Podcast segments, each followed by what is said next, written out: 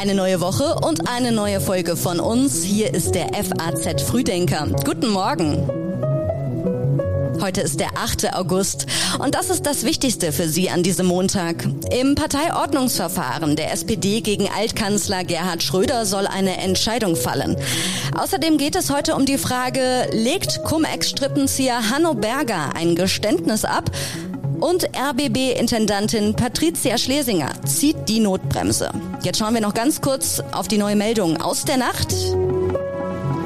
Während die ukrainische Armee im östlichen Gebiet Donetsk weiter unter Druck bleibt, hat Präsident Zelensky neue Waffenlieferungen durch Partner angedeutet.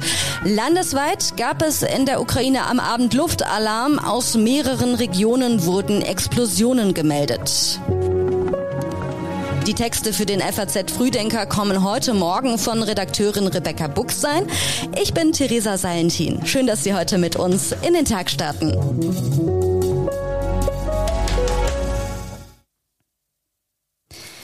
Was sagt das SPD-Schiedsgericht zum Fall Schröder? Das Gremium gibt eine Entscheidung zum Parteiordnungsverfahren gegen den Altkanzler bekannt. Ein Verfahren könnte sich über Jahre hinziehen. Viele in der Partei wollen Gerhard Schröder wegen seiner Putin-Freundschaft und Russlandnähe loswerden. 17 SPD-Verbände haben ein Parteiordnungsverfahren beantragt. Die meisten wollen Schröders Ausschluss. Wie es weitergeht, will heute die zuständige Schiedskommission des SPD-Unterbezirks Region Hannover bekannt geben. Es gibt mehrere Sanktionsmöglichkeiten. Sollte das Gremium Schröders Verhalten als parteiordnungswidrig einstufen, muss es festlegen, welche Sanktion es verhängt. Das schärfste Schwert wäre der Parteiausschluss. Die rechtlichen Hürden für eine Parteistrafe oder gar einen Ausschluss sind allerdings sehr hoch. Schröder selbst will weiter an seiner Freundschaft zu Putin festhalten. Und wir schauen auf die aktuelle Lage im Gazastreifen. Drei Tage lang gab es Kämpfe. Jetzt gibt es Waffenruhe und die hält bisher offenbar an. Das israelische Militär hatte am Freitag eine Militäraktion mit Luftangriffen gegen den islamischen Dschihad gestartet. Israels amtierender Ministerpräsident Yair Lapid lobte die Tötung zweier ranghoher Kommandeure der Bewegung des islamischen Dschihad in Palästina als außerordentlichen Erfolg, wie er sagte. Im Zuge der Militäroperation der israelischen Armee in dem Küstenstreifen wurden die beiden Kommandeure durch Raketentreffer getötet. Die Verantwortung für den Tod mehrerer Zivilisten in einem Flüchtlingslager am Samstagabend wies die israelische Armee zurück. Dort sei eine fehlgeleitete Rakete eingeschlagen. Gesundheitsbehörden im Gazastreifen vermeldeten bis Sonntagnachmittag 31 Tote, unter ihnen mehrere Kinder. Außerdem gebe es mehr als 250 Verwundete. Am Abend trat eine von Ägypten vermittelte Waffenruhe in Kraft. Justizminister Buschmann und Gesundheitsminister Lauterbach weht ein scharfer Gegenwind für ihren Entwurf für das neue Infektionsschutzgesetz entgegen. Besonders umstritten ist, dass eine frische, maximal drei Monate alte Impfung von der Maske in Restaurants oder bei Kultur- und Sportveranstaltungen befreien soll. Lauterbach sagte, Dabei haben wir uns überlegt, dass die Maske relativ wenig bringt in Bars und Restaurants, wo sie im Prinzip nur getragen wird, wenn man eintritt, aber nicht, wenn man dort konsumiert oder lange sitzt. Dort würde eine frische Impfung sehr viel mehr helfen oder ein frischer Test. Daher haben wir in diesen Bereichen die Maskenpflicht aufgehoben, wenn stattdessen eine frische Testung oder eine frische Impfung oder ein frischer Genesenstatus nachgewiesen werden kann. Kritiker bemängeln den kurzen Zeitraum von drei Monaten und stellen die Frage, ob die Regel zu einer Art Dauerimpfen in kurzen Abständen führen könnte. Und weil ein negativer Schnelltest von der Maskenpflicht befreien soll, mehren sich jetzt auch die Stimmen derer, die eine Rückkehr der kostenlosen Bürgertests fordern. Ein anderes Streitthema ist die vierte Corona-Impfung. Bisher empfiehlt sie die Ständige Impfkommission nur Menschen über 70 und einigen Risikogruppen. Gesundheitsminister Karl Lauterbach will aber eine klare Empfehlung für alle Altersgruppen, spätestens wenn die neuen an die Omikron-Variante angepassten Impfstoffe da sind.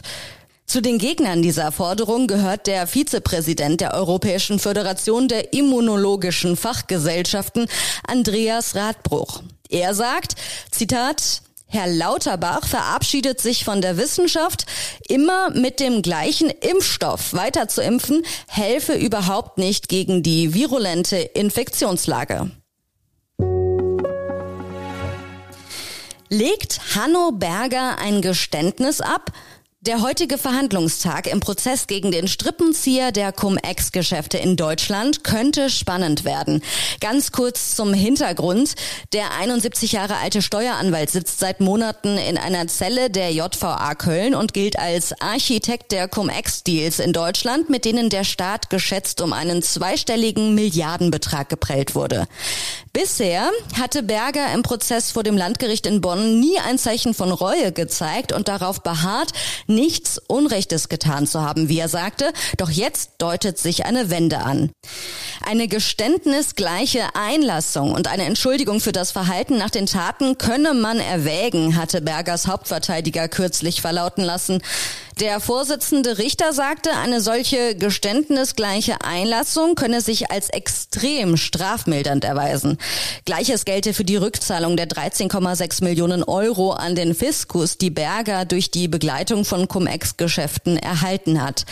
Berger drohen bis zu 15 Jahre Haft. Reue, Einsicht und eine Zahlung könnten das Szenario deutlich entschärfen. Gasumlage mit oder ohne Mehrwertsteuer. Die Umlage wird so oder so teuer für Verbraucher. Finanzminister Lindner will sie nicht besteuern. Ökonomen fordern das Gegenteil. Noch ist nicht klar, ob auf die vom Kabinett beschlossene Kostenerhöhung für Gaskunden ab Oktober auch Mehrwertsteuer fällig werden wird. Wirtschaftsminister Robert Habeck und Finanzminister Christian Lindner würden gern auf die Steuerbelastung von 19 Prozent verzichten. Das gilt jedoch als schwierig, weil solche Ausnahmen im Europarecht laut Finanzministerium nicht vorgesehen sind. Habeck hofft jetzt, dass Lindners Ministerium einen gangbaren Weg findet. Wirtschaftsfachleute sind gegen eine Steuerbefreiung. Sie setzen darauf, dass mit hohen Preisen auch mehr Erdgas eingespart wird, was die Deutschen nach Auffassung der Bundesnetzagentur noch nicht in ausreichendem Maße tun. Patricia Schlesinger legt ihr Amt als Intendantin des Rundfunks Berlin-Brandenburg mit sofortiger Wirkung nieder und tritt als Chefin des Senders zurück. Das hat der öffentlich-rechtliche Sender gestern mitgeteilt. Schlesinger selbst sagte laut der Mitteilung, ihre Verantwortung gelte dem RBB und seinen Mitarbeiterinnen und Mitarbeitern. Aktuell steht nicht mehr die journalistische und publizistische Leistung des Senders im Vordergrund, sondern es geht nur um mögliche und angebliche Verfehlungen der Intendantin. Das bedauere ich sehr und ich entschuldige mich bei den Beschäftigten des RBB für diese Entwicklung, so Schlesinger. Es geht in der Affäre um mögliche Vetternwirtschaft, Vorteilsnahme und letzten Endes um die Glaubwürdigkeit des öffentlich-rechtlichen Rundfunks. Heute Nachmittag berät der RBB Rundfunkrat bei einer Sondersitzung über den Fall. Der Business Insider hatte den Fall Ende Juni ins Rollen gebracht. Seitdem gibt es ungeklärte Vorwürfe gegen Schlesinger. Sie reichen von fragwürdigen Beraterverträgen, einer üppigen Gehaltserhöhung bis hin zu einem Dienstwagen mit Massagesitzen. Schlesinger weist die Vorwürfe zurück. Am Donnerstag war sie mit sofortiger Wirkung von ihrem Amt als ARD-Vorsitzende zurückgetreten. Und zum Schluss gibt es für Sie noch einige Empfehlungen aus unserer Redaktion, alle zu finden auf faz.net. In Politik heißt es, was bleibt Taiwan nach Pelosis Besuch? In Sport geht es um Dortmund und den Plan mit Modest. Und im FAZ Podcast für Deutschland heißt es Hass im Netz, Lehren aus dem Fall Kellermeier. Monatelang wurde die Ärztin aus Österreich bedroht und beleidigt. Von uns gibt es dann morgen früh eine neue Folge. Der FAZ Frühdenker ist ab 6 Uhr online. Und ich wünsche Ihnen jetzt noch einen schönen Start in die neue Woche.